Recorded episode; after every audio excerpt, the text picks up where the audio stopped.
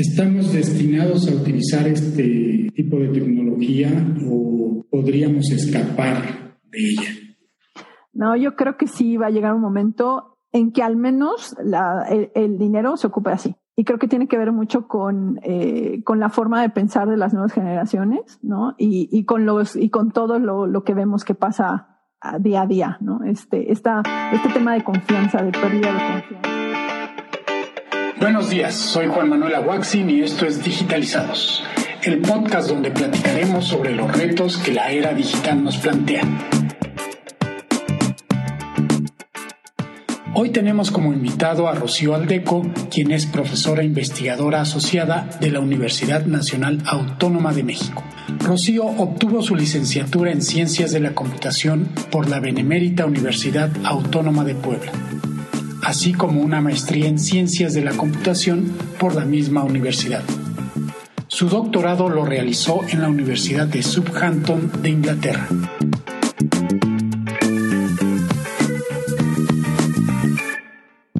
Hola Rocío, buenos días, bienvenida a Digitalizados. Hola, buenos días, Juan. Pues muchas gracias por, por la invitación a platicar de estos temas interesantes. Gracias a ti, Rocío. Eh, es un gusto tenerte en este espacio y bueno, pues me gustaría mencionar para aquellos que nos escuchan que Rocío pues es una de las investigadoras más exitosas que tenemos en las ciencias de la computación. Eh, tiene un recorrido muy interesante. Eh, mucho que aportar, creo que está pues en la madurez de, de su carrera y eso lo hace pues alguien muy interesante a, seguir porque pues ya estamos escuchando bastante de ella, ha aportado muchas cosas interesantes a la computación en México y estoy seguro que lo va a seguir haciendo. Gracias, gracias. Dicho esto, pues me gustaría preguntarte cómo fue que tuviste esta idea de irte al Reino Unido a hacer un doctorado. Uf, creo que eso es algo que, que, que, yo tenía en mente desde que empecé la universidad, ¿no? O sea, siempre quise hacer un doctorado, digo igual y no particularmente, en, no tenía un, un, lugar en mente. Y, y, pues creo que eso mucho tiene que ver con, con mi papá. Mi papá siempre fue de, hay que estudiar, hay que estudiar, hay que estudiar. Y él llegaba y hablaba de colegas, ¿no? Es que un colega que se fue a hacer el doctorado, es que un colega que la maestría, ¿no? Entonces eso como que internamente siempre, siempre fue una motivación para mí. Y cuando estaba haciendo la maestría, en, allá en Puebla. La verdad es que yo siempre me he sentido afortunada de haber estudiado en la UAP porque tuve excelentes profesores y muchos de ellos este, hicieron su, su doctorado en el extranjero, ¿no? En diferentes países y, y particularmente en la maestría, este, dos de ellos fue de, si te vas a hacer el doctorado, tiene que ser fuera, ¿no? Si ya vas a hacer todo el show de hacer un proceso de selección y, y pedir una beca, pues mejor vete, velo a hacer fuera, ¿no? ¿Y cómo nació la idea de que fuera en el Reino Unido? Porque, mm, pues en primera yo decía, bueno, ¿qué idioma hablo? Pues inglés, ¿no? no hablaba yo otro idioma más que español e inglés. Entonces sí, estuvo entre el Reino Unido y Canadá. Apliqué a universidades tanto en Canadá como en, en varias del Reino Unido. Y cuando yo regresé con, con quien era mi, mi, mi, asesor de tesis en ese momento la maestría, este, Miguel Ángel León, y Fabiola Díaz, ella venía regresando del doctorado de Inglaterra. Entonces ahí Fabiola fue la que, la que me dijo, este, pues es que vale más la pena que te vayas a Inglaterra. Muy bien. Fabiola estudió en la misma universidad. Me imagino que tú nunca habías puesto un pie posiblemente en Inglaterra. No, nunca me había subido un avión. sí, entonces imagínate, ¿no? Ahí voy yo con marido, hija y todo hasta allá. Entonces fue un cambio pues, sumamente grande, ¿verdad? Porque llegabas a un país completamente nuevo, en una región que se distingue mucho, digo, de por sí todo el Reino Unido se distingue por tener eh, pues esas comunidades muy propias, pero tengo la impresión que la región donde tú estuviste es todavía particularmente orgullosa de quienes son. Sí, sí, sí. Al, ser, al ser espacios pequeños, ¿no? comunidades pequeñas, buscan mucho mantener, ¿no? Mantener lo que tienen. Sobre todo yo creo que en todos estos países posguerra se volvió súper importante, ¿no? Southampton fue una ciudad bombardeada durante la Segunda Guerra Mundial y es de, miren, aquí está este pedacito de pared que antes este, aquí había un pop a un lado, entonces como que eso lo, lo aprecian mucho. Y lo mismo pasa con, con el día a día, ¿no? O sea, lo que comen, lo que hacen, eh, y ciertas festividades las aprecian mucho porque no tienen tantas, ¿no? si comparo eso con la cantidad de, eh, de ruinas arqueológicas que nosotros tenemos o festividades que tenemos, tenemos tantas, ¿no? Y tan diversas. Ellos no. Entonces como que aprecian demasiado eso, le ponen mucha importancia y la verdad es súper interesante verlo y conocerlo, ¿no? Porque te das cuenta de lo maravilloso que es nuestro país en ese sentido, ¿no? De todo lo que, lo que tenemos y que podemos apreciar de nuestro pasado y cómo ese pasado influencia nuestro presente, ¿no? Eh, y ellos, ellos tienen menos, ¿no? Entonces sí, es interesante conocer este, ese punto de vista, es otra forma de ver este, tu pasado, ¿no? Como país, como comunidad. ¿Cuál fue el tema que iniciaste a investigar una vez que estuviste ya incorporada en el programa doctoral? ¿Tú ya sabías qué tema ibas a abordar una vez llegando a la universidad o llegaste y tuviste que seleccionar entre una lista de temas que te proponía tu asesor no, yo, yo tenía que llevar ya un tema como parte del proceso de, de selección para que te acepten en, en el doctorado. Yo creo que en, en todo, en, en, todo el Reino Unido, tú tienes que mandar una propuesta, ¿no? Y previamente haber platicado con quién crees que puedes trabajar. En ese entonces, todo lo que era tecnologías relacionadas con la web estaba muy en boga, ¿no? Entonces yo quería hacer algo relacionado con web, ¿no? Yo iba con esa idea, algo ahí, y que pudiera mezclar con, con todo lo que yo había aprendido en la maestría de criptografía y de seguridad. Entonces ya tenías un antecedente de criptografía que va muy bien con el tema que queremos hablar el día de hoy, que es blockchain, pero no sabías que en un futuro ibas a trabajar en blockchain. ¿En tu tesis doctoral trabajaste sobre este tema? En mi tesis doctoral lo que hice fue mm, utilizar hashes encadenados, que es una de las cosas que utiliza blockchain, para proteger cierta información en la web, ¿no? Y fíjate que uno de los temas, uno de, de, de, ahí cuando yo vi blockchain dije, ¡Ah! Uno del, del trabajo futuro de lo que se hablaba es de cómo, cómo podríamos hacer eso de manera descentralizada. Cuando blockchain entra en boga y empiezo a leer de esto, yo dije, ay, ¿dónde, ¿por qué no estuviste esto antes, no? ¿Por qué no antes de que acabara mi tesis? Porque precisamente era una de las, de las, de, de lo que se dejaba, ¿no? Para trabajo futuro abierto como consecuencia de. Cuando dices estaba en boga, pues estás hablando del 2009 la primera publicación oficial de, de, tecnología blockchain, que es la de Bitcoin, es del 2009. Quedó muy académico, honestamente. Digo, ya se sabía antes por lo que sé de esta tecnología, pero nadie le había hecho mucho caso. Por ahí de 1991 ya se habían publicado los primeros papers. Los primeros papers, sí. Lo que pasa es que blockchain es una combinación entre temas de, de cómputo distribuido, ¿no? Para hacer consenso y este y esto de tener hashes encadenados y este o arbolitos no que eso eso tiene mucho tiempo muy, mucho tiempo no de, de publicar los hash change y, y los Merkle trees. Las publicaciones son de finales de los 70 principios de los 80 no y lo que y lo que hace la primera publicación que habla de Bitcoin particularmente este es juntar todos esos temas no con un objetivo común que en este caso es es este pues tener una criptomoneda. Y eso sale en 2009 sale así como que Ah, un señor que se llama Satoshi Nakamoto publicó este paper y no sabemos ni quién es, ¿no? Que hasta la, la fecha en que no sabemos si es una persona, es un grupo, ¿ok?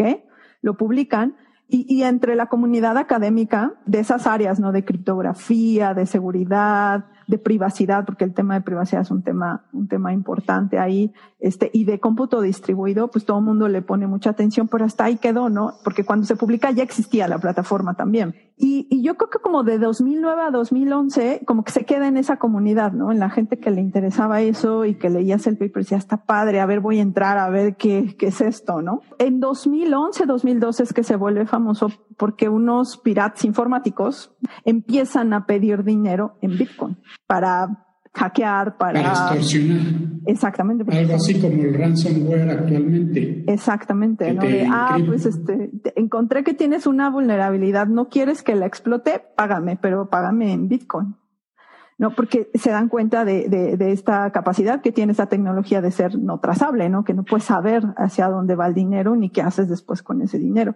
Ahí en esos dos años es donde todo el mundo se entera y todo el mundo quiere minar y todo el mundo quiere comprar Bitcoin y empieza a subir de precio, ¿no? Porque pues, ¿no? Oferta demanda.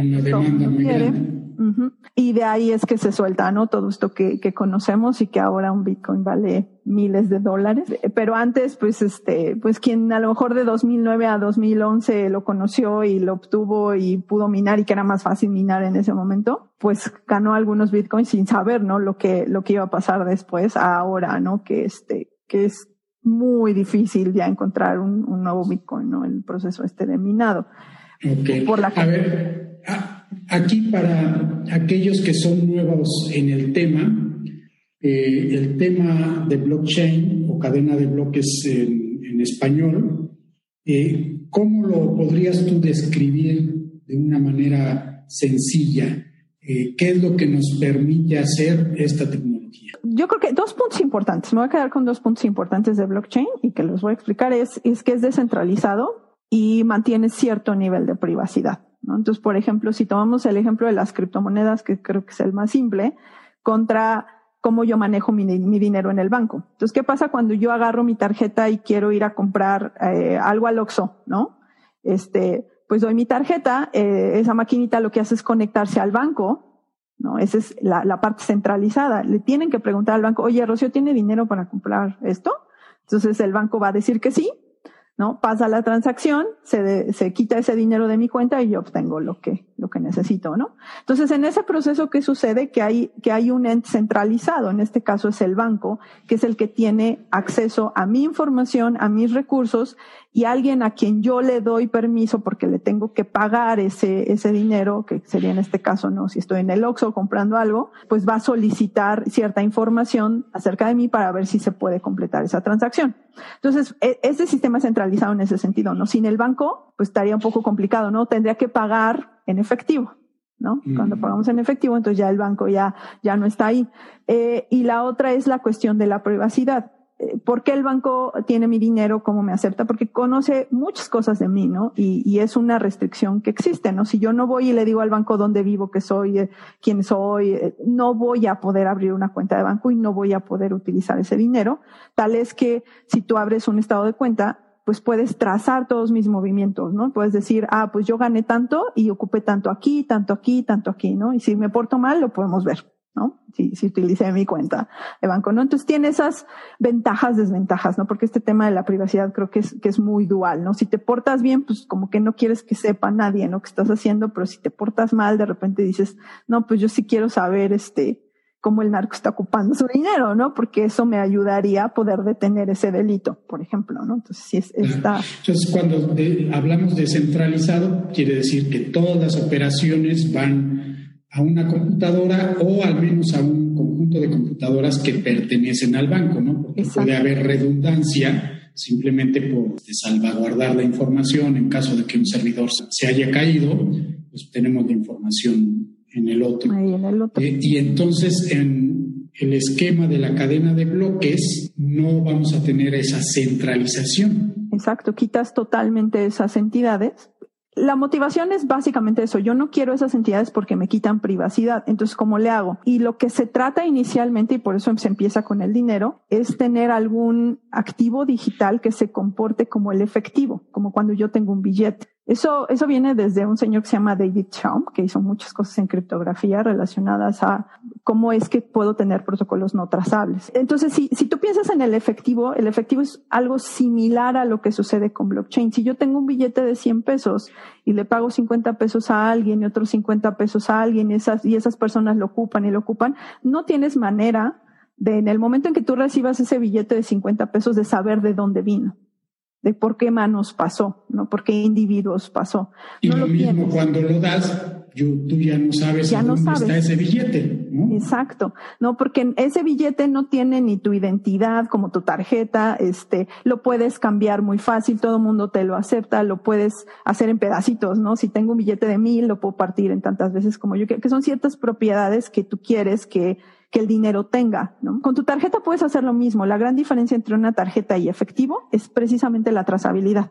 Mm. ¿no? Entonces, Porque ahí tenemos una primera diferencia muy interesante que es que cuando gastamos con las tarjetas de crédito o algún otro medio de pago electrónico que están surgiendo actualmente, hay esa trazabilidad que dice, este dinero pasó de esta cuenta a esta otra y así. Vas dejando rastro, ¿no? En cada, en cada transacción que tú vas haciendo. Y con el efectivo no. Cuando surge Bitcoin, que es lo primero que surge para después como evolucionar en algo más genérico que es blockchain, lo que se busca precisamente es tener este activo digital que se comporte mucho como el efectivo, ¿no? Que no tengas a, no tengas un banco de por medio, que nosotros nos pongamos de acuerdo para poder eh, transferir nuestro dinero y que no haya forma de tener la trazabilidad de individuos, ¿sí? Que si yo hago un gasto y digo, esto sí, ¿qué es lo que pasa con el efectivo? No, yo estos 100 pesos se gastaron aquí, ¿quién los gastó? ¿Quién sabe? Pero se gastaron. Algo así pasa con Bitcoin, ¿no? En el momento en que, en que tú eh, decides comprar algo con Bitcoin, esa transacción existe, existe en su red, que es como se le llama, ¿no? La red es todos los que nosotros, ahorita, no sé, 100 personas decimos que vamos a entrar a Bitcoin, los 100 entramos, ya somos parte de la red de Bitcoin. Porque se llama red porque a cada individuo, individuo se le llama peer, ¿no? O este nodo de la red.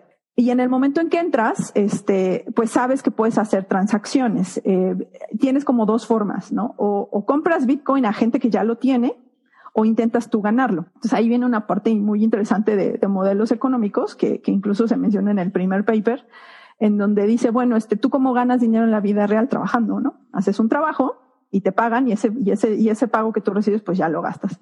Algo, algo así pasa en Bitcoin y en muchas criptomonedas. Tú tienes que hacer trabajo. En este caso, pues es trabajo de la computadora, ¿no? Porque estás en un, en un ambiente virtual. ¿Qué trabajo tienes que hacer? En este caso, resolver un acertijo complicado. Si lo resuelves bien, vas a obtener un Bitcoin. Entonces, es una de las características que hay. ¿Qué es el, la obtención del hash? El hash cash se le llama, es un algoritmo. Entonces, básicamente, lo que hace ese algoritmo es decir, tú empiezas a hacer hash y si tienes puros ceros como resultado del hash, ya ganaste. Ok.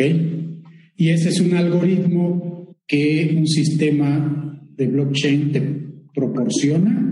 ¿Quién está proporcionando esos algoritmos? No, el, más bien el sistema como tal lo que te dice, este es el acertijo que tú tienes que cumplir y tú lo que tienes que hacer es programar ese algoritmo. A eso es a lo que se le llama minar. Ok. Eh, tú decides qué es lo que, lo que tienes que hacer para encontrar la siguiente cadena de ceros y que sea la más larga, ¿no? Porque ahí viene este aumento de dificultad con el tiempo. Entonces, al principio, a lo mejor encontrar una cadena de tres ceros, ¿no? Que el hash te diera tres ceros. Y en términos de complejidad computacional, eso es no tan difícil, sigue siendo difícil, pero no tanto en términos de tiempo. Luego cinco, luego seis, luego siete, luego ocho, ¿no? Entonces, entre más ceros incrementes, pues más dificultad va a ser, más poder de procesamiento necesitas, más tiempo necesitas. Y ese es el proceso de minado, ¿no? Que, que mucha gente hacía chips particularmente para hacer eso, para reducir el tiempo y ser el primero en encontrar la siguiente cantidad de ceros después del hash, ¿no? Y invertían mucho, ¿no? En eso. Aquí me gustaría entender algo. Entonces, no hay un método para minar. Hay varios métodos y quien quiera ser minero tiene que saber de programación. Exactamente. Para poder proponer su algoritmo que resolvió ese acertijo. Exacto. Y e irte con el tiempo, ¿no? Porque la mayoría de los acertijos son funciones de solo de ida, ¿no? Que sabemos que es fácil hacer hacia un lado eh, y, los acertijos lo que buscan es el inverso, que es computacionalmente complicado. Entonces, ahí es en donde el tiempo, ¿no? Eh, eh, por eso es que eh, ahí es donde viene esta oferta y demanda y por eso particularmente el Bitcoin es caro, porque encontrar el siguiente, la siguiente cadena de ceros es sumamente complicado. Entonces mucha gente lo va a querer, lo va a querer. Entonces tienes mucha demanda, ¿no? Y resulta que la cantidad de oferta, la cantidad de hash que puedes encontrar, pues es limitado.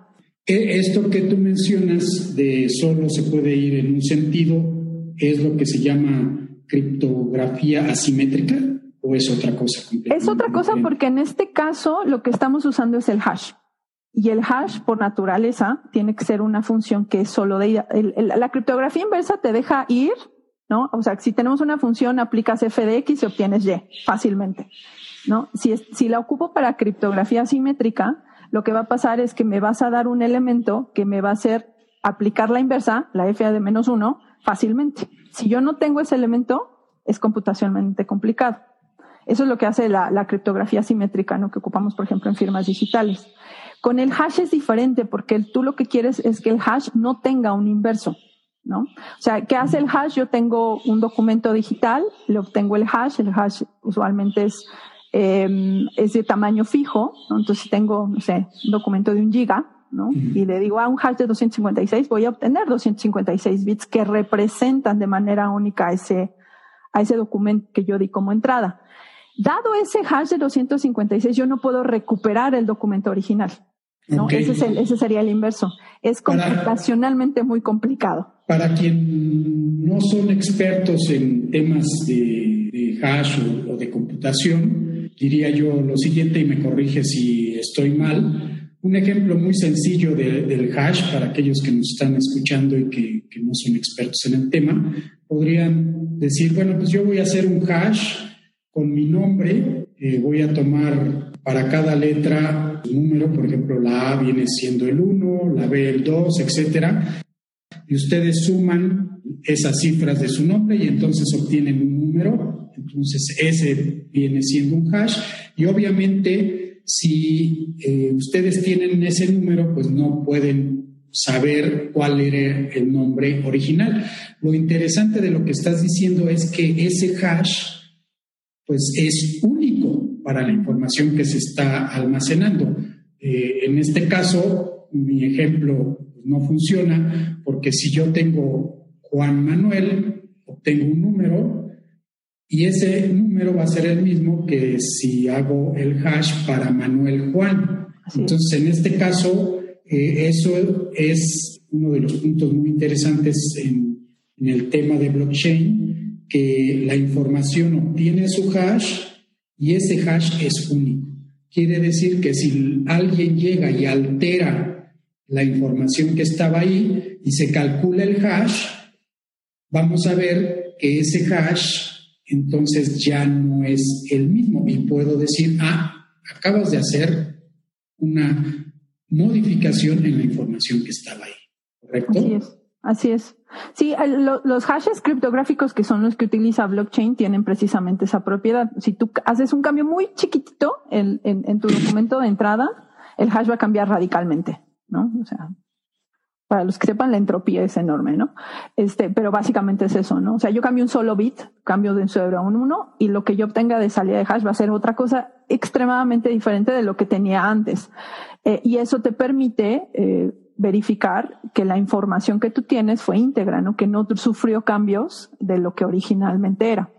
Y es una de las, no es la única, pero es una de las funciones criptográficas que más utiliza blockchain, ¿no? de, por un lado, para, para resolver este, en Bitcoin, particularmente para encontrar Bitcoins y minar, pero una vez que tú ya tienes una criptomoneda, que puede ser Bitcoin o cualquiera, y la empiezas a transferir y empiezas a, a dejar rastro de estas, de estas transacciones, eh, cómo aseguras que estas transacciones son verdaderas y va a haber eh, evidencia de esas transacciones y que nadie las modifique. Cuando no tienes un ente eh, como el banco, ¿no? Porque, ¿por qué, porque cuando nosotros usamos nuestra tarjeta eso no pasa? Porque el banco está verificando, ¿no? Verifica que tú eres tú, que se ocupaste el dinero y de repente si hay un error lo corrige. ¿No? Si vas al cajero y de repente dice que te dio siempre pero no te lo dio, el banco tiene la capacidad de verificar qué fue lo que pasó y corregirlo, como ente que tiene el control de esa, de esa información. Aquí no tenemos eso. Entonces tiene que haber técnicas que garanticen que todo lo que sucede suceda correctamente y que aunque una, una de las entidades que esté involucrada en este proceso tenga motivaciones maliciosas, no sea capaz de hacerlo y una de se necesitaría mucho tiempo para hacerlo, ¿no? Exacto. Te sale más caro intentar hacerlo que portarte bien, en términos computacionales. Entonces, ya hablamos de varios temas. Eh, criptografía, entornos distribuidos, bases de datos que no son centralizadas. Va a haber también un histórico de las transacciones que nosotros vamos realizando y pues hay esta cuestión del tiempo. Eh, por ejemplo, que estábamos hablando de las criptomonedas, pues esta criptomoneda conforme pasa el tiempo va pasando de una mano a otra. Eh, hablemos ahora por qué se llama blockchain, porque de ahí viene pues todo este concepto.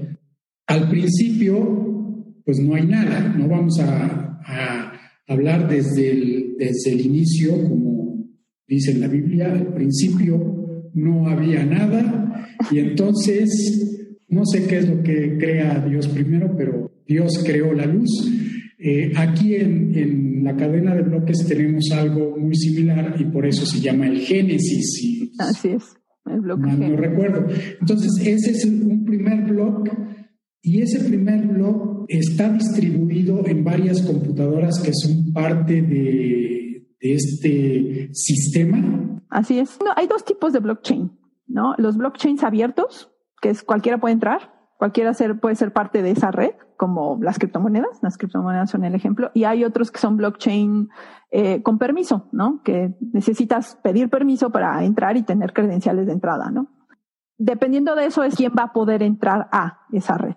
Una vez que tú ya eres parte de la red, ya sea con permiso o sin permiso, una de las primeras cosas que va a suceder es que tienes que generar tus credenciales. ¿Qué es lo que pasa cuando estás en una red abierta? Que esas credenciales no están ligadas a ninguna identidad. Cuando estás en una red con permiso, esas credenciales tienen una identidad, ¿no? Como pasa, no sé, con, eh, como las páginas web, ¿no? Que tienen sus certificados digitales y eso es su identidad. Algo así pasa, ¿no? Entonces, en, las, en los dos casos, tú entras, generas un par de llaves, una llave pública y una llave privada. En el caso de las redes abiertas se quedan así, ¿no? Entonces yo puedo tener 20 llaves públicas y 20 llaves privadas, nadie sabe que son mías. En el caso de las redes cerradas, ¿no? Con permiso, las generas y se hace un link, ¿no? Una asociación con tu identidad a través de un certificado digital en donde pueden venir los datos que quien controla esa red este, decide, ¿no? Este, no sé si es el gobierno, pues tu nombre, tu RFC, tu dirección, ¿no? Y entonces esas llaves están ligadas. Ese sería el primer paso. Y el siguiente paso es como ahora eres parte de la red y vas a poder ayudar a tomar decisiones y consenso dentro de la red, te vamos a dar una copia de toda la cadena de bloques que tenemos hasta ahora. Entonces tú obtienes una copia de todo, ¿no? Si en este caso, si no había nada, pues lo vas a, vas a obtener algo vacío, pero si ya había cinco transacciones, vas a obtener una copia de cinco transacciones. Y eso pasa con todos, todos, todos los nodos que se unan, que se unan a esa red. Aquí me gustaría preguntarte algo. ¿Significa que un nodo es un usuario? ¿O es una computadora? Es una computadora, es una computadora, porque un usuario puede tener muchos nodos si quiere. Es un dispositivo en donde tienes pues la capacidad de poder ver esas transacciones, ¿no? Entonces, si yo me uno a, un sistema de blockchain, ¿puedo utilizar mi, mi, PC para unirme o tengo que tener un servicio en la nube para ello? Depende, si lo que quieres es hacer este, por ejemplo, comprar y vender criptomonedas, todo ya está en, web. Entonces entras a tu navegador y el navegador hace esos procesos por ti, ¿no? Entonces no necesitas instalar absolutamente nada en la computadora porque está cargado, ¿no? En, como en el front, ¿no? En la parte del, navegador. Si, si quisieras, este, a lo mejor ser parte de, de una red que no tiene esta interfaz, entonces sí vas a tener que instalar pues un lado cliente, ¿no? En donde no, no, no me gustaría llamarlo cliente porque eh, eh, esta es una comunicación punto a punto, ¿no? Pero entonces sí necesitas ese elemento que te permita interactuar con los demás porque pues la computadora solita no lo tiene, ¿no? Y, es lo que te va a permitir eh, utilizar estas llaves cuando las necesites, hacer las actualizaciones a esta copia que, que tienes de, de, de, la cadena, eh, ser parte de un proceso de, de, consenso, ¿no? Necesitas tener estas interfaces para poder, para poder comunicarte. Regresemos a mi pregunta original. Entonces, decidimos nosotros en una comunidad de no sé, por decir algo, 50 personas que vamos a crear nuestro blockchain. Eh, cada uno de ellos inicia con este nodo que se le llama nodo Génesis, que no sé qué información tenga, pero lo, interesante es que tiene su hash. así es. Y entonces, pues vamos a poner como ejemplo que estamos haciendo transacciones eh, financieras entre nosotros y pues Rocío acaba de pagarnos a todos eh, la entrada al teatro y entonces lo registra. Este registro es un nuevo bloque o un nuevo nodo. Es un nuevo bloque. Es, un nuevo, bloque, sí, que, que va a estar aprobado por todos los nodos, que seríamos todos nosotros. Entonces, en el momento en el que se genera esta transacción y, decimos, ok, Rocío pagó N cantidad de dinero, este, como yo lo pagué, yo genero ese bloque con la información que nosotros decidamos tener, ¿no? Entre él y entre ellas sería el monto. Y yo calculo el hash de ese bloque y además firmo ese bloque para decir es mío. ¿Sale? Este, una vez que ya lo tengo, ese bloque tenemos que validar que es verdadero. ¿Qué tal si yo pagué 500 pesos y digo, no, pagué 5 mil, ¿no? Le pongo un cero más a la derecha, ¿no? Entonces, para evitar eso, ese bloque se manda al resto de los nodos de la red, ¿no? Si somos 50, lo mando a los 50, se hace multicast a todos, ¿no? A los 50. Esos 50 lo reciben verifican el hash para ver que efectivamente no se cambió la información, verifican la firma para ver que efectivamente yo lo mandé y luego la información contenida en ese bloque, que en este caso sería gasté 500 pesos. Si el 50 más 1, o sea, la mayoría de los nodos está de acuerdo en que yo gaste 500 pesos, dicen sí y el bloque se hace verdadero. Mientras, sí, es un bloque que no está verificado porque no sabemos si lo que dice es correcto. Entonces, si el 50 más 1 dice que sí, entonces ese bloque se va a integrar a la cadena de bloques, o sea, va a ser el segundo bloque del bloque Génesis. Entonces lo que se va a hacer es que se toma el hash de ese bloque del nuevo, del que dice 500 pesos, tomo yo ese hash eh, y lo concateno, lo uno con el hash del bloque Génesis y calculo un nuevo hash con esos dos y lo pongo dentro de este siguiente bloque.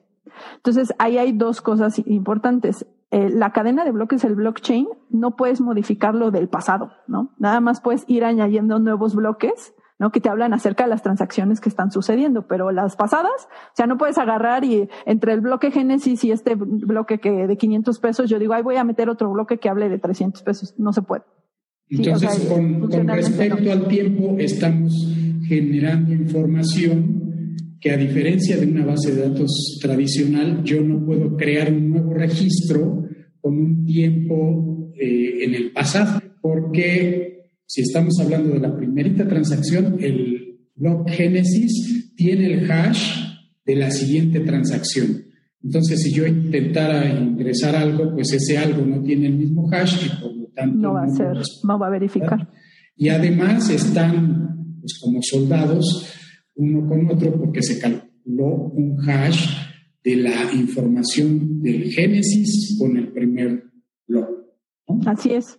Sí, o sea, no solamente garantizas que, que, la información de tu bloque no se modifica por el primer hash que calculas, pero también que esos bloques no puedes jugar con ellos, ¿no? No los puedes cambiar, en, no les puedes poner órdenes diferentes, porque estos hashes encadenados, ¿no? El estar haciendo el hash el hash del bloque actual con el hash de todos los bloques anteriores te garantiza que no los vas a poder mover.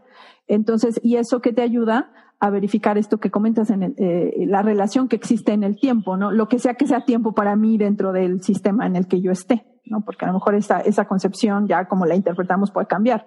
Pero es el orden en el que, en el que se fueron dando esas transacciones, no lo puedes alterar. Y otra razón por la cual no lo puedes hacer, además de los hashes, es que hay un proceso de verificación de todo el resto de los nodos. Entonces, si tú quisieras cambiar algo del pasado, no nada más tendrías que cambiar todos los hashes, le tendrías que pedir permiso a todos, decirles, oigan, ¿qué creen? Me equivoqué.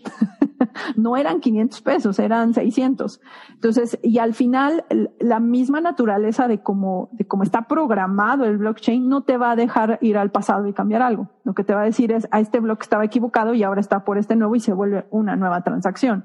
Y aquí en términos de probabilidad de que algo sea falso, pues prácticamente cero, porque lo que vimos ahorita con el primer bloque y eh, la primera transacción es que eso mismo existe en diferentes computadoras, ¿no? Entonces, aunque yo lo cambie aquí, vamos a suponer que lo logro hacer, eh, habría una copia en todas partes y pues eso sería imposible que yo me ponga a cambiar, eh, todas aquellas que están participando. En nuestro ejemplo, como decía, 50.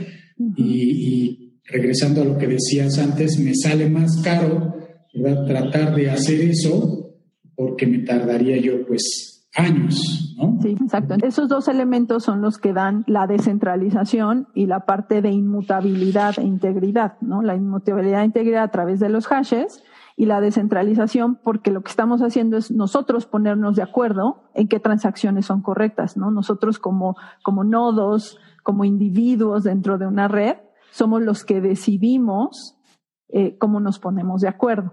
Y ahí entra todo un tema que le llaman protocolos de consenso. Son protocolos que se vienen usando desde hace mucho tiempo para sistemas distribuidos, para sistemas multiagentes. Y, y, lo interesante y lo añadido en estos protocolos, porque son protocolos modificados de, ¿no? De los que se utilizaban en estas áreas. En los otros protocolos es como que todo el mundo se porta bien, somos cuates, ¿no? Entonces, este, nada más nos tenemos que poner de acuerdo y si este, y si hay errores de que de repente tú no puedes participar en el, en el proceso de decidir, siga funcionando, ¿no? Lo que llamamos tolerante a fallos. Eh, pero lo que sucede en este esquema es que no solamente tiene que ser tolerante a fallos, sino tiene que ser tolerante a ataques, ¿no? En el sentido de que qué pasa si un nodo realmente es malintencionado, que en esos sistemas anteriores no se tomaba en cuenta, ¿no? Porque todos eran, todos eran nodos confiables. Aquí no lo sabes, no los conoces, ¿no? Cuando tú entras a una red así, digo, aquí hablamos de un tema en el que somos 50 de los 50 nos conocemos. La realidad es que cuando tú entras a comprar Bitcoin, o a hacer transacciones con Bitcoin, no tienes ni idea con quién lo estás haciendo, ¿no? Entonces, no puedes confiar. Eh, eh, de ahí que haya posibilidades de que alguien quiera atacar, quiera modificar las transacciones, quiera coludirse con otros nodos para decir, oye, tú di que yo tengo mil bitcoins, ¿no? Y si lo dices, te doy la mitad, ¿no? Eso es posible aquí, que en los otros esquemas no era posible. Entonces, hay un conjunto enorme de protocolos de, de, de, consenso que existen ahora que básicamente rigen eso, ¿no? ¿Cómo nos vamos a poner de acuerdo en qué transacciones son válidas y no? Sin que alguien llegue y quiera modificar lo que realmente sucedió, ¿no? O sea, seamos, eh, esto se le llama tolerante a fallos bizantinos, ¿no? ¿Qué significa eso? A que este, a que no podamos tener, por ejemplo, doble gasto, ¿no? Si yo tengo un Bitcoin, ¿qué pasa si lo ocupo dos veces? Y ahora no tengo uno, tengo dos. No se puede porque hay un proceso de verificación en donde todos tienen que ver que efectivamente, que yo nada más tenía un Bitcoin, no dos, ¿no? Porque estoy utilizando dos. Y el mismo protocolo lo debe de, de no permitir. Esto tiene que ver también con lo que se llama Proof of Work. Proof of Work es un protocolo de, con, de consenso, el que ocupa Bitcoin. Así es. Okay. Este, es solo uno de varios de, que podría haber. Exacto. Por lo que entiendo, lo que hacen es que no dejan que se genere otra transacción, sino después de que pasa cierto tiempo. Quiero imaginar que esto es con la intención de decir, cuando se hace esa transacción se propaga y, y, entonces los demás ya están enterados de lo que ha sucedido y ya no me puedo gastar nuevamente el dinero, en este caso Así el Bitcoin. Por ejemplo, somos los 50 y entonces eh, yo le doy los 50 a Arturo y en ese momento digo, eh, les estoy dando los 50 a Arturo y hasta que no pase cierto tiempo para que todos abran su chat uh -huh. y, y, vean, ¿verdad? Por eso le doy cierto tiempo a que la probabilidad de que ya lo hayan leído y se enteren. Eh, si alguien dijera, eh, pues no, eh, borra el mensaje, me quita mi teléfono, borra el mensaje y, y dice, este, le estoy dando el dinero a Rocío entonces los demás ya recibieron ese mensaje uh -huh. y ya no puedo yo fancy dónde está verdaderamente el dinero. Exacto. Y, y, otra cosa que hace Proof of Work es poner esta idea de que la mayoría eh, obtiene esa información de la transacción y la, y la vuelve válida, la hace válida. ¿No? ¿Qué significa que la hace válida? Que checó todo y lo puso en su, en su copia local. Eh, y tiene que ser 50 más 1. O sea, no se espera uno a que todos los nodos digan que sí, claro. pero al no, menos no, la mayoría. No, no, nos esperamos a que todos hayan leído su WhatsApp para decir, ya doy por hecho de que todo el mundo se enteró. Aquí es muy democrático el asunto, es 50 más 1. Eh, lo, que, lo que podemos ver es que estos, estos protocolos de consenso lo que hacen es generar confianza sin que nos conozcamos y sin que haya una entidad centralizada, ¿no? Sin que haya un, alguien que esté vigilando. Con el puro protocolo sabes que en el momento en que haya una transacción no vas a tener ataques de colusión, no vas a, o sea, de que se coludan, ¿no? Algunos y, y quieran, y quieran, este, tomar ventaja, este, o de que hagas dos transacciones al mismo tiempo que parecieran ser las mismas y no, este, estos protocolos son los que, lo, los que garantizan eso y por eso es que mucha gente dice que blockchain es la mejor herramienta para generar confianza en ambientes en donde no hay confianza, porque no depende de nadie. Exacto. Sabes que nadie va a estar manipulando o que si quiere manipular la información, pues no lo va a lograr. Exactamente. Si vamos de, de, lo general a lo particular en las aplicaciones, bueno, vemos que la tecnología nos sirve para cualquier tipo de base de datos, para almacenar lo que nosotros queramos. El ejemplo por cómo nació esta tecnología pues son las transacciones de, pago y particularmente las criptomonedas, pero también pues hay otras aplicaciones como los contratos inteligentes o los bulletin boards que nos sirven para pues, subastas, para hacer el voto electrónico. Háblame un poquito sobre esto. Por ejemplo, un contrato inteligente. Eh, yo te voy a vender mi auto eh, bajo ciertos términos. ¿Cómo procederíamos aquí? Eh, así es, el contrato inteligente es algo, digamos que es algo similar a lo que pasa cuando hacemos un contrato de, de uno a uno, ¿no? Otra vez que no hay un intermediario. Entonces, este, tú me vas a, a, vender tu coche y me dices, este, te lo voy a vender por no sé, me voy a inventar una 100 mil pesos, ¿no? Que creo que es muy barato, pero 100 mil pesos, este, me vas a vender un coche, ¿no? Este, y, y de ese monto acordamos, no, pues tal fecha, este, yo te voy a hacer el depósito de ese dinero, este, y tú me vas a entregar el coche, ¿no? Que es normalmente lo que pasa en un contrato, ¿no? ¿Qué es lo que va a suceder en el momento establecido, en la fecha y hora que se haya dicho que yo te voy a hacer esa transacción de dinero? Yo no tengo que interactuar con absolutamente nada del blockchain. Ese contrato se va a ejecutar solito. Y ese traspaso de dinero, que en este caso para que se ejecute solito, hablando de, de, dinero, tendría que ser criptomonedas, ¿no? Esa transacción de criptomonedas de mi cuenta a la tuya se haría de forma automática en la fecha y hora que establecimos en el contrato. Y otra vez es una cuestión de confianza, ¿no? Entonces ya no hay ese tema de, ¿y si llegará? ¿Y si me depositará? ¿Y si me traerá el efectivo? ¿No? ¿Qué pasa en la vida real cuando vendes en este caso un coche a alguien que no conoces. Ya no existe eso porque sabes que automáticamente en la fecha y hora que acordamos se haría esa transacción. Y si lo que tú me vas a regresar, por ejemplo, para que ese coche sea mío es este, no sé, el cambio, el documento de cambio de propietario, en el momento en el que yo te haga el pago de forma automática, yo voy a recibir ese documento de forma automática. Ese es lo interesante de los contratos inteligentes, que es un contrato como tal, este, pero que se ejecuta de forma automática. ¿Y qué se ejecuta? Pues lo que queramos. Básicamente ahí podemos poner cualquier código, ¿no? Sí, y aquí abarca todo, porque abarca que no se modifique el texto original del contrato, porque supongo que ahí se calcula el hash de ese contrato, y entonces ya no se puede modificar. Eh, están las cifras correspondientes y bueno, la transacción pues ya es una transacción como lo que hemos estado platicando. Eh, ¿Consideras que esto tiene un futuro eh, prometedor? Qué bueno que tomamos el ejemplo del auto, porque es eh, quizás un tema que en México no tiene mucho control. en realidad vendes tu auto cuando tienes la factura original, pues lo vendes, en, en el mejor de los casos haces el cambio de propietario y el nuevo propietario pues va y hace también el cambio de propietario correspondiente. Hay toda una serie de, pasos en la venta de un vehículo que no lo hacen tan, tan fácil, vamos a decirlo así, ¿no? Porque pues hay que transmitir ciertos documentos, hay que darlo de baja y hay que darlo de alta. Y si tomáramos una muestra de todos los autos que hay eh, en México, pues veríamos que muchos de los autos pues no tienen la información correcta ante las autoridades. Entonces se me ocurre que podría adoptarse este tipo de tecnología para poder pues vender los autos y saber exactamente a quién le pertenece.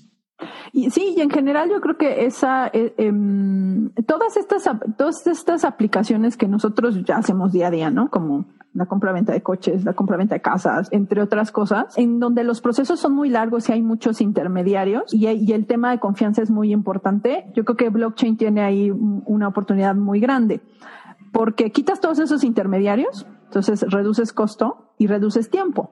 Sin que eso implique tener menos, menos confianza, ¿no? Porque una razón por la cual los trámites de este tipo son tan burocráticos es por falta de confianza, de que tú tienes que probar que realmente es tu coche, la persona que lo va a comprar tiene que probar que realmente lo va a comprar y se lo tenemos que probar a un montón de entidades, ¿no? En el proceso, para que al final hagamos esta transacción, ¿no? Que es dame dinero y te doy coche. Y todo esto se reduce con, con esta tecnología. ¿Cuál es la ventaja, por ejemplo, compra-venta de coches? Que existe un registro público. Tú agarras y pones la placa del coche y puedes saber si ese coche tiene reporte de robo, si ese coche, digo, no ves quién es el propietario, pero sabes al menos si el coche tiene un reporte de robo, ¿no? Que eso ya te pone un foquito en amarillo o hasta en rojo, ¿no? Entonces, si nosotros pudiéramos hacer este tipo de registros, ponerlos públicamente en blockchain, entonces sería súper sencillo, ¿no? Porque lo único que estás haciendo es decir, bueno, Juan Manuel me quiere vender este coche, este, con esta, con esta placa o este número de motor. ¿Qué es lo primero que yo quiero saber si realmente es de él? Entonces voy a ese registro y como ese registro tiene el cambio de propietario eh, y todos los, eh, si tiene reporte de robo, si cualquier situación que hubo, yo voy y veo, ah, sí, el último propietario de ese coche, o sea, hago una búsqueda, ¿no? En esa base de datos pública, distribuida, que está en blockchain, que nadie puede tomar y que ni cambiar.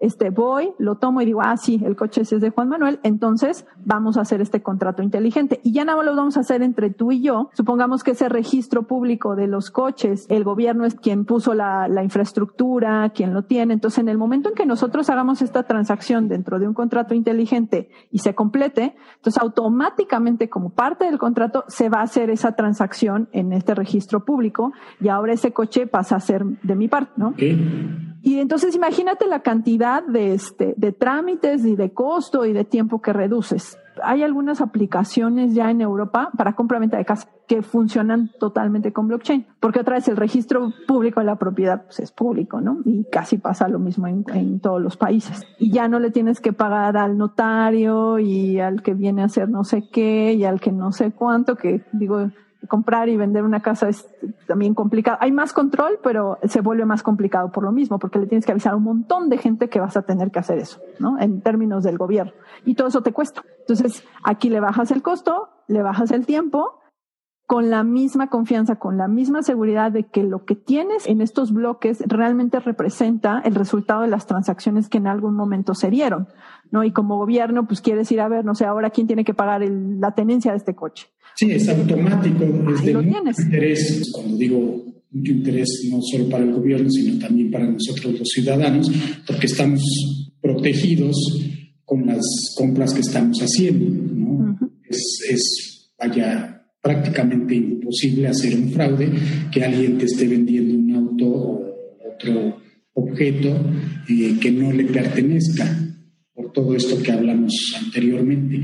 ¿Cuál sería, desde tu punto de vista, la aplicación del blockchain actualmente?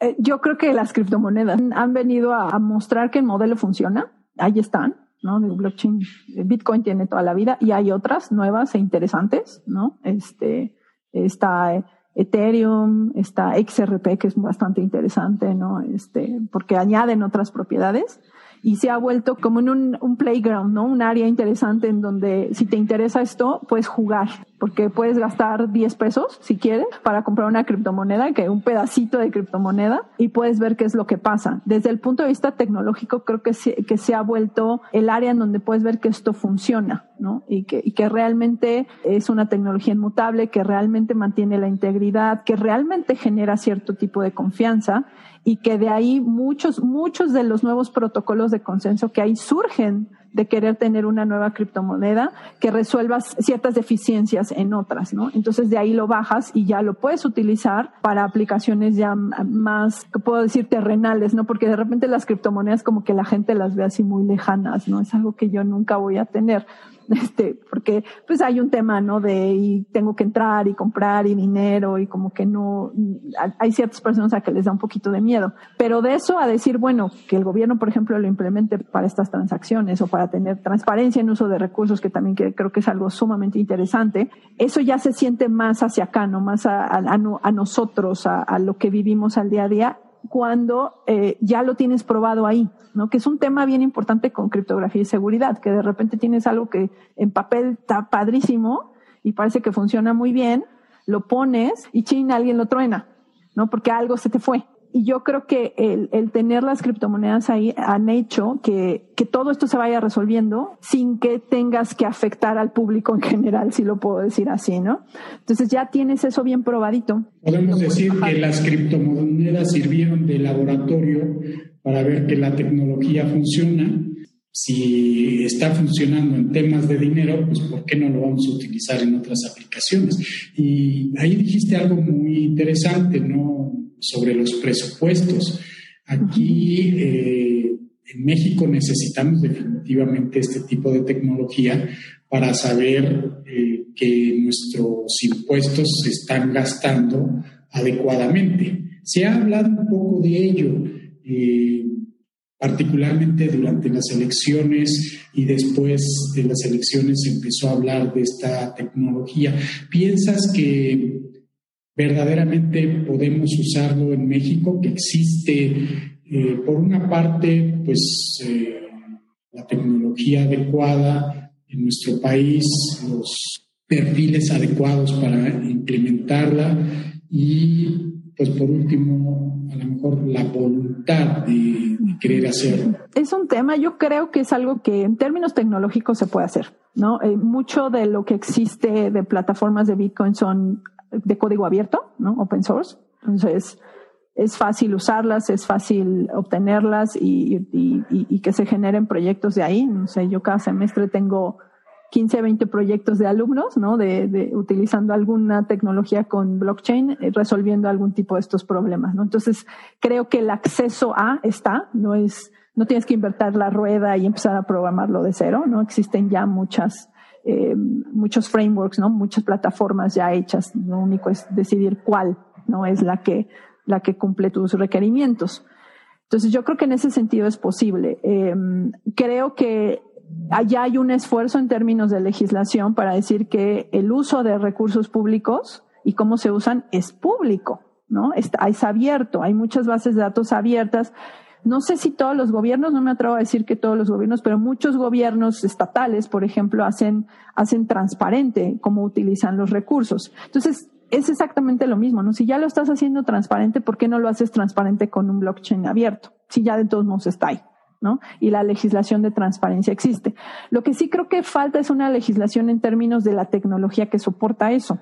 ¿No? Y decir, lo tienes que hacer transparente, pero ¿cómo lo tienes que hacer transparente, no? Este, en, en un PDF todo ahí borroso, pues no podemos hacer nada, ¿no? Este, mejor en un CSV que se vea bonito, ¿no? Y que podamos hacer cosas interesantes. Creo que ese es, ese es un paso que falta, ¿no? En, en el país y al mismo tiempo poder legislar. Entonces, si una compañía va a ganar el, el construir el, el nuevo camino, ¿no?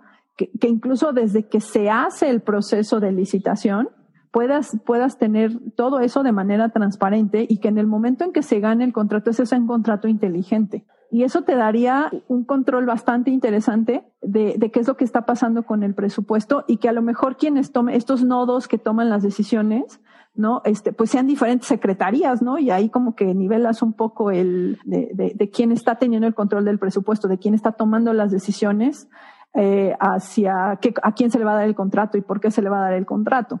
Eh, que, porque al final esta tecnología es lo que hace, ¿no? Trata de democratizar eh, la toma de decisiones, ¿no? Y no, y no lo toma la decisión un ente nada más centralizado, ¿no? Sino que lo distribuye. Entonces creo que, creo que es posible, pero sí es necesaria una legislación para que esto para que esto avance, ¿no? Y creo que actualmente las, eh, las prioridades del gobierno están en otros lados y no en la parte tecnológica. Entonces, creo que eso tomaría un poco de tiempo para que, para que sucediera. Y por otro lado está este, pues que haya el recurso humano para que lo pueda hacer, ¿no? Que creo que eso es, eso es un tema. En general, todo lo que tenga que ver con seguridad, con criptografía, siempre ha sido una necesidad grande del sector público y del sector privado, porque no hay, en general en computación no hay suficiente gente, ¿no? Que, que, que, nosotros egresamos para las necesidades que tiene el mercado nacional, no nos vayamos a internacional. Y luego si te vas a ciertas áreas, seguridad de criptografía es una, hay muy poca, hay muy, muy pocos egresados que salen con ese, con ese conocimiento porque no se especializan. Y, y en general hay muy pocas universidades, o sea, si tú revisas los planes de estudio de todas las universidades que hay en el país, vas a encontrar que muy poquitas tienen una materia de seguridad, una, no digas una especialidad, una. Y muchas no tienen ni una sola. Entonces, cuando, cuando tú te enfrentas a, a querer hacer un sistema de este tamaño, imagínate la cantidad de gente que necesitas y necesitas gente que sepa no solamente programar, ¿no? O sea, necesitas gente que sepa de estos temas, ¿no? De, y ahí creo que hay un trabajo eh, importante que, que del lado de academia se tiene que hacer para, para incluir todos estos temas, ¿no? Y, seguridad no es el único, ¿no? Inteligencia artificial, este, minería de datos, o sea, nos quedamos cortos con la cantidad de alumnos que salen preparados para Podemos decir que invertir en estudiar una carrera de computación es lo mejor que podemos hacer en estos momentos. Claro, o sea, digo, bueno, ¿qué puedo decir yo, verdad? Pero que he hecho esto por muchos años de mi vida. No, pero definitivamente algo, algo que yo le digo a los, a, a, las chicas con las que de repente platico que no saben qué estudiar, es este, al menos es garantía de trabajo y buen sueldo. ¿No? Claro. Porque además, si te metes, como dices, a temas de seguridad, todavía eh, te creas un panorama pues, más amplio del que puedes tener ¿no? como ingeniero en sistemas o tecnologías de la información. ¿A quién consideras tú el líder en, en este tema de blockchain, en el uso eh, en, en los gobiernos? ¿Hay algún país que se haya distinguido particularmente porque están llevando este liderazgo en el mundo y que son ejemplo y que posiblemente entre más países lo vayan adoptando, pues todos vamos a tener que hacerlo. Sí, eh, Estonia. Estonia es un país que tiene un gobierno digital impresionante. O sea, tiene casi todo digitalizado. Es un país al que vas y, y puedes pagar en la tiendita de la esquina con Bitcoin o con cualquier criptomoneda. ¿No? Eso es así como wow. Y ha hecho elecciones eh, totalmente digitales, ¿no? Eh, con protocolos de voto electrónico basados en blockchain. Eh, todo, todo, todo trámite que haces con el gobierno está soportado por una plataforma de blockchain. E, es impresionante lo que han hecho, ¿no? Y lo han hecho desde, lo hacen desde, desde que alguien nace, le hacen un registro digital y, y, la, y creo que lo interesante es que, es que tienen protección hacia la privacidad, porque de repente este tema de, por ejemplo, en China, ¿no? Que China sabe todo de sus, de sus habitantes y sabe dónde están y cuánto ganan y cuánto pagan de impuestos, absolutamente todo, pero al grado de llegar a una, a una invasión de la privacidad, en donde si de repente no hiciste cierto, cierta cosa que el gobierno quería que, que hicieras, este, pues puede tener repercusiones, ¿no? En tu vida. Entonces ahí es es, es, entrar y romper tu privacidad como individuo demasiado, ¿no? Eh, Estonia ha sabido encontrar ese nivel, ¿no? Entre si, si quiero saber qué es lo que está pasando, si quiero digitalizar mis procesos, tener esa información en una o muchas computadoras sin romper la privacidad y las libertades de mis, de mi, de mis, de mi población. Creo que ellos han logrado encontrar eso. Hay una garantía del anonimato. Exacto, ¿no? Que es, eh, que es lo que habla blockchain. Y, y, yo creo que esa es una de las razones por las cuales utilizan esa tecnología para la mayoría de los, de los servicios que tienen digitalizados, ¿no? Y, sí, precisamente en el episodio pasado hablábamos de la aplicación WeChat que se utilizaba en China y que la empresa quien la realizó, pues está catalogada como la, la, peor empresa en cuestión de manejo de la privacidad de las personas, porque pues el gobierno chino tiene eh, completo acceso a esta plataforma y entonces pues están enterando de todo lo que tú estás haciendo. Eh, quiero suponer que no es como WhatsApp que pues, nos dice que nuestras conversaciones están encriptadas y en teoría pues nadie se puede enterar durante el paso de la información de, un, de una persona a otra pues qué es lo que estamos conversando, ¿no?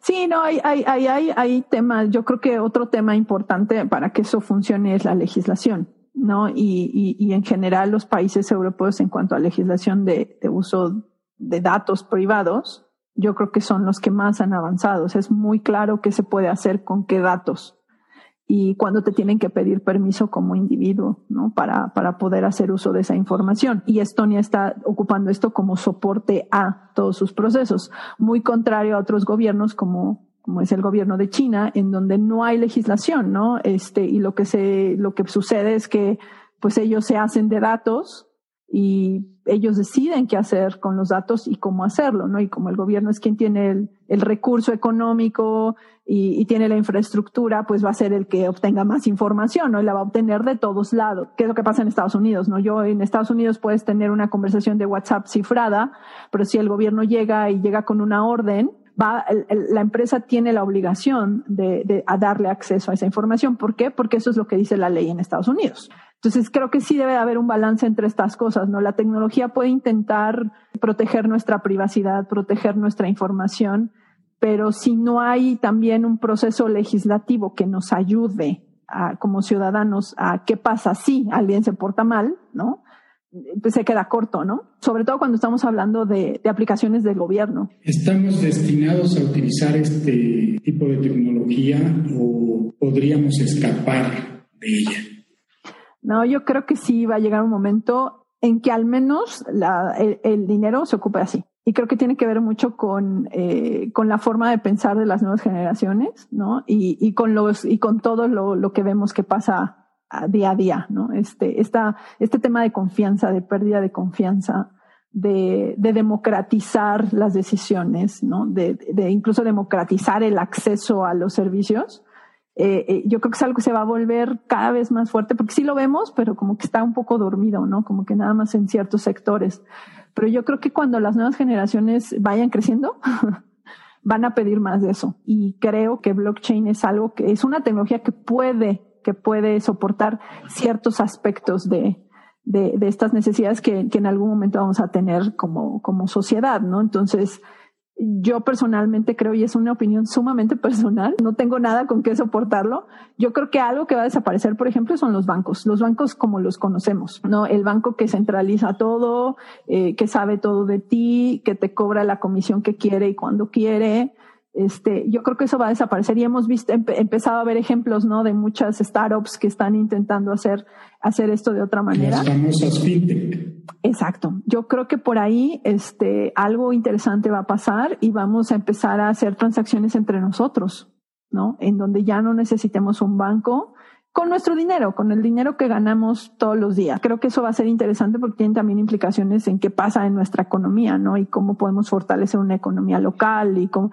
Creo que esos temas se van a volver muy, muy importantes, ¿no? Y mucho tiene que ver con lo que pasa en la política mundial, ¿no? Y, y en la economía. Creo que por ahí va a ser un paso interesante. Yo creo que sí debemos estar muy atentos de eso este, eh, eh, de los dos lados, ¿no? Que van a ser oportunidades interesantes, pero otra vez yo creo que sí es importante estar preparado para este, los temas legislativos que puedan surgir de ahí, porque sí creo que son, que son importantes. Y para quien le interese, no sé, por ejemplo, tener estas nuevas ideas, generar más startups, yo creo que es, que es, este, es un área interesante para invertir porque sí, sí confío en que, en que va a cambiar. Es un muy buen momento entonces para invertir en las fintech y en startups de este tipo. Yo creo que sí. Muy bien. Pues eh, vamos a pasar a una segunda parte, que es la parte final de este podcast, en el que tocamos el aspecto más personal de nuestros invitados. Y pues para ello me gustaría que me hablaras un poco sobre pues, tu vida como académica en la UNAM, eh, cómo, cómo, lo estás viviendo, eh, qué es lo que te gusta hacer. Ser investigador en México no es fácil, quizás en muchos países no es fácil. ¿Qué diferencias encuentras tú con respecto a el ambiente de investigación que había en el Reino El que encuentras en México? Porque sin duda hay ventajas en México y también hay desventajas. ¿Cómo lo estás viviendo tú? Ay, qué pregunta tan interesante. Este, tengo un año, ¿no? Que entré a trabajar en la UNAM y la verdad es que eh, tengo para mí la gran ventaja de, estar adscrita a una, a una facultad, ¿no? Y no a, no a un instituto y lo digo como, eh, como, como ventaja porque me encanta dar clases. O sea, a mí me, me fascina estar en el salón de clases compartiendo lo que sé con los estudiantes, ¿no? Y este, y, y, el estar dentro de una facultad me permite, me permite hacer eso, ¿no? Cada semestre. eh, tener, tener estudiantes, dar clase. A mí personalmente eso me llena muchísimo, entonces soy súper feliz. Este, y, y ahora tengo 40 a 45 alumnos, ¿no? entonces, este, la verdad es, maravilloso. Creo que algo, algo muy particular de las universidades públicas es, es la diversidad que puedes encontrar, ¿no? En el salón de clases.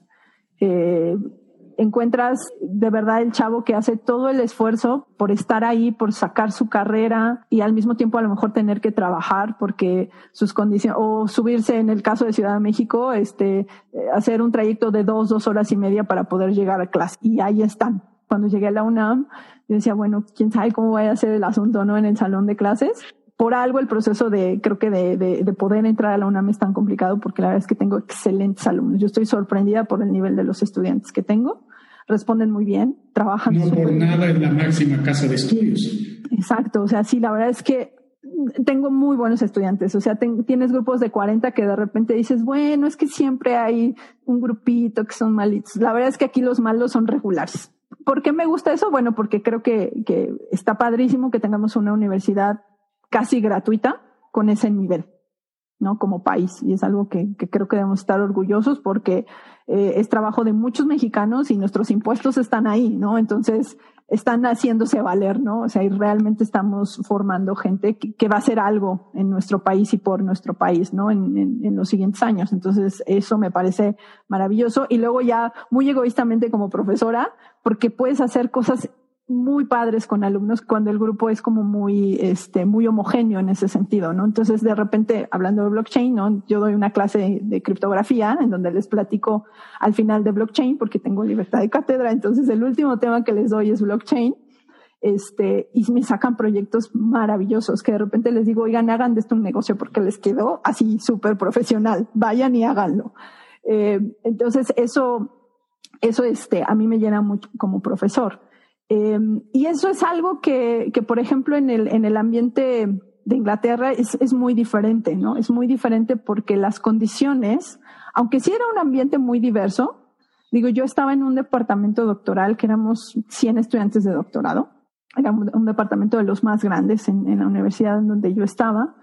éramos diversos en el sentido de que vemos gente de muchísimos países, pero las diferencias eh, de nuestro día a día, de cómo vivimos, de cuánto caminamos para llegar a, nuestra oficina, pues eran nulas, ¿no? O sea, todos vivíamos circunstancias muy similares, ¿no? A diferencia de lo que, de lo que pasa aquí, ¿no? Y que creo que tiene que ver con, con las condiciones de, de nuestro país. Entonces, ya yéndome un poquito a la, a la parte de investigación, lo que sucede es que sí, definitivamente en países como el Reino Unido, por dinero no paras. ¿No? Por presupuesto no paras. Lo cual hace que en el momento en que tú tengas una idea interesante, ¿no? Y, y, convenzas a las gentes, a las personas que tienes que convencer, tu proyecto va a salir, ¿no? Y vas a publicar y lo vas a ir a presentar a donde, a donde lo tengas que ir a presentar y si necesitas el último libro X, lo vas a tener, ¿no? Entonces eso hace que te puedas enfocar bastante bien a lo, a lo que tienes que hacer en ese momento, que es, que es la investigación. Algo, algo que yo extraño mucho es este, la interacción con colegas. ¿No? Ahí éramos 100 estudiantes de doctorado, más los postdocs, más los profesores. Era un departamento enorme.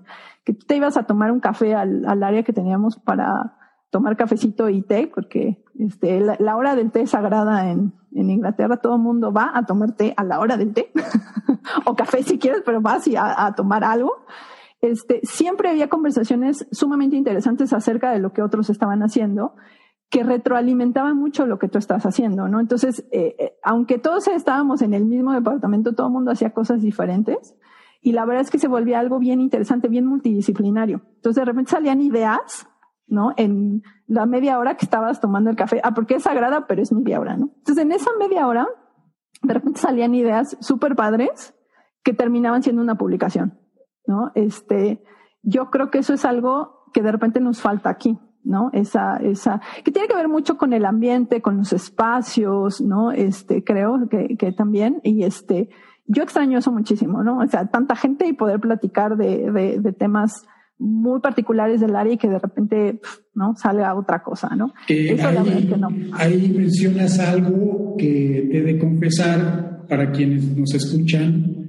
Eh, ambos somos miembros de la Academia Mexicana de Computación y la verdad es que Uno de los momentos que disfruto más en el año es cuando tenemos nuestra reunión. La reunión.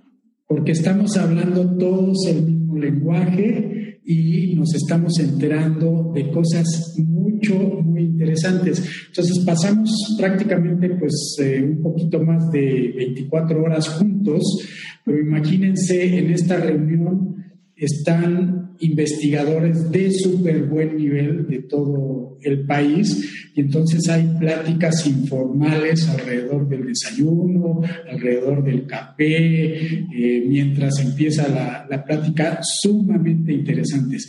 Y se me hace eh, muy valiosa esta reunión, no sé cómo la citas tú, pero creo que es la impresión que tenemos todos. Sí, no, definitivamente, porque cuando tienes la posibilidad de poder sentarte en una mesa a comer y de repente hablar de, oye, te enteraste del último algoritmo de inteligencia artificial que hay, ay, ay sí puedo platicar de eso en la mesa, ¿no? eh, eso, eso te hace sentir parte de una comunidad, ¿no? Y luego, sí, si lo estás platicando con el mejor investigador del país, pues es así como, wow, ¿no? O sea, la verdad es que sí, sí es, es muy padre. Y esa retroalimentación que tienes, ¿no? De, de las ideas que tú tienes, de la formación que tú tienes, cómo puede enriquecerse de los demás, ¿no? En, en áreas muy especializadas. Y esas oportunidades en este país son bien poquitas. Entonces, a mí me fascina. Yo, yo no, yo no me la pierdo por nada del mundo. Creo que nos ha dado muchos beneficios a muchos. Sí, y que hay, nos damos cuenta que hay mucho talento y también que hay mucho talento por venir porque sabes que como tú están formando a los futuros profesionistas en esta área de tecnologías de la información, de la computación, que es verdaderamente eh, apasionante. En mi caso, pues yo lo disfruto mucho, estudié lo que me gusta, no necesito decir que tú también, porque se ve y, creo que las generaciones que vienen pues van a ser tan entusiastas como las que estamos viendo actualmente. Sí, yo creo que, que muchos estamos comprometidos con eso, ¿no? Con incrementar el número de, de estudiantes que tenemos, con incrementar el número de mujeres que tenemos, que es como probablemente lo sabes, una otra de mis tantas pasiones. O sea, yo realmente quisiera ver más niñas en el salón de clases, este, más colegas en esas reuniones, eh, porque pues la voz de las mujeres también es, es importante, ¿no? En, en, todas las áreas, ¿no? Y, y, en esta área que es en donde nosotros tenemos esa, esa capacidad de, de poder transmitirlo. Un área donde las mujeres han contribuido mucho. Uh Así es. Desde los inicios de la computación hubo mujeres que fueron pieza clave para la, la computación. Yo creo que se va a dar. Eh, no sé por qué razones eh, no, no se veía como un perfil para una mujer. Al menos cuando yo estudié, eh, sí había bastantes mujeres y después no sé qué habrá sucedido, pero tengo la impresión de que bajó el porcentaje y actualmente veo una nueva tendencia a tener más mujeres en este tipo de carreras. No sé si compartes esta visión. Eh, espero que verdaderamente lo logremos. Sí, sí, cuando ha sido como que una tendencia, ¿no? Como que van variando las tendencias, porque cuando surge la carrera de computación en muchas partes, la, usualmente era 50-50, ¿no? El 50% hombres, 50% mujeres. Tiene que ver mucho con una cuestión cultural, con, con hacia dónde se mueve la tecnología, que hace que baje la cantidad de, de mujeres. Y ahorita, pues en todos lados hay esfuerzos muy grandes para, para incrementar ese número y creo que sí, poco a poco eso ha ido subiendo, ¿no? En, a nivel mundial, algunos países más que en otros, pero sí, o sea, creo que, que ya hay un discurso diferente en cuanto a estas carreras, en cuanto al perfil que necesitas tener, porque la misma, la misma carrera se ha ido expandiendo, ¿no? O sea, ahorita hablas de computación, hablas, ya sea ingeniería en computación, ciencias de la computación, tecnologías de información, como, como, como le queramos llamar y como se llamen las diferentes universidades, ya está en todos lados. O sea, yo, ya, ya no es esa, esa idea, ¿no? Que se tenía de ay, es que es el nerd que está enfrente de la computadora todo el tiempo y no hace otra cosa y no platica y no socializa, ¿no? Que de repente no hacía mucho, mucho sentido a algunas, algunas chicas. ahora puedes hacer, no sé, cosas de, de, de repente ves cosas de interacción humano-computadora que dices, wow, ¿no? Este, yo como mujer digo wow porque me siento identificada, ¿no? ¿Por qué? Pues porque resulta que lo diseña una mujer, ¿no? Que, que son cosas que hace 20 años ni por aquí tenían que ver ¿no? con, con computación. Entonces creo que también esa diversificación del área ha ayudado a atraer gente ya mucho más diversa, ¿no? con, con, con gustos, con, con, pasiones diferentes. Entonces sí, yo, yo confío en que, eso, en que eso se va a dar y eso con el apoyo del trabajo de, de muchísimas mujeres que, que estamos haciendo esta difusión de lo que es nuestra carrera y de que como mujer lo disfrutas muchísimo y que necesitas ser parte de, ¿no? Que necesitamos eh, tener una representación relativamente equitativa en estas, en esta área. Así es, confío en que así va a ser.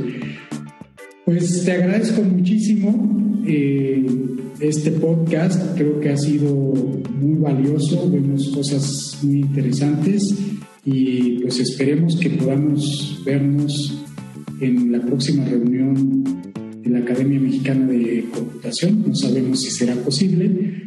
Eh, tengo la curiosidad de ver cómo nos la vamos a arreglar para poder seguir disfrutando de estas interminables charlas tan agradables. Gracias, gracias Juan por la invitación y, y sí, esperamos que, que, esta situación vaya mejorando poco a poco y que pues todos estos espacios que teníamos para compartir y, y platicar pues se vuelvan a abrir. Gracias Rocío y hasta la próxima. Gracias.